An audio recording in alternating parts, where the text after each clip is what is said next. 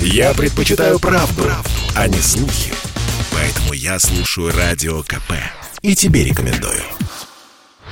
Онлайн-марафоны, курсы, тренинги по бизнесу и личностному росту стали одним из главных трендов соцсетей в последние годы. Отрасль буквально рванула вверх с приходом пандемии коронавируса. Если верить сервису Яндекс Вордстат, поисковых запросов онлайн-марафон в марте-апреле 2020 стало вдвое больше, чем в феврале того же года – 200 тысяч против 100 и против 50 тысяч месяцем ранее, в январе. Различных курсов сотни, если не тысячи, и это только в Рунете. Стоимость каждого от сотен рублей до сотен тысяч тысяч. Лидеры индустрии давно стали миллионерами. Например, Елена Блиновская. Пожалуй, самый известный тренер личностного роста, торговец инсайтами и просветлением. Вот что она рассказала зрителям Ютуба в недавнем интервью Ксении Собчак.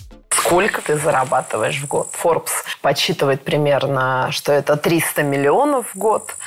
А, какие реальные цифры? 200 миллионов звучат цифры. Можно... То есть, ну, та сумма, которую ты сейчас назвала, это столько примерно я плачу налогов в год.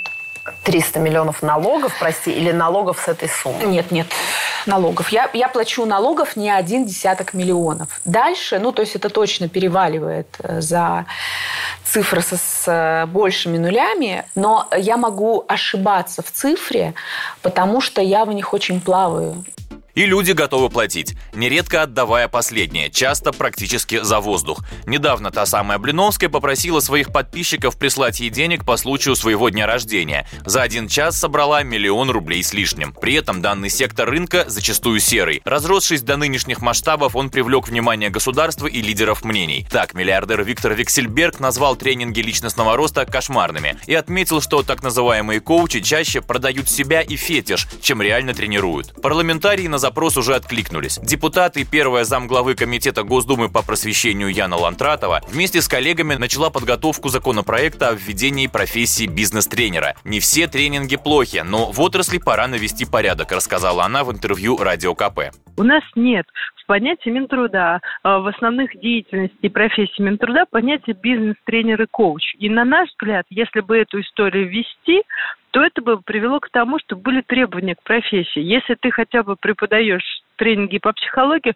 ну покажи, что у тебя есть образование психолога. Если ты преподаешь, как торговать на там, финансовых рынках, ну хотя бы экономическое образование у тебя должно быть.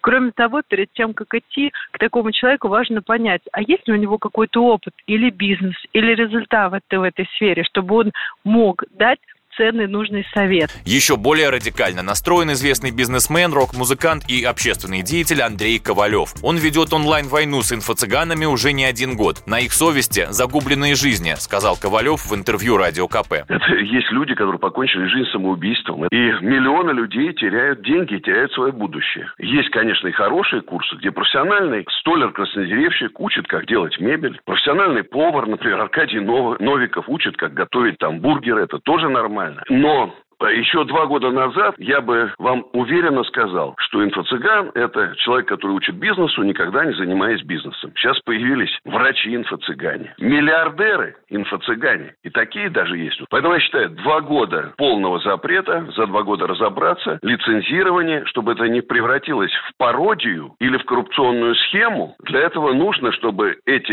лицензии, разрешения, помимо там наличия образования, профессионального опыта, там 20 лет, был еще общественный совет, который я готов лично возглавить, без которого вот этот кандидат не мог бы получить необходимую ему лицензию. Что касается законопроекта о профессии бизнес-тренера, то его планируется подготовить в весеннюю сессию Госдумы. Обсуждать его депутаты будут вместе с представителями Минтруда, МВД и Генпрокуратуры. Василий Кондрашов, Радио КП.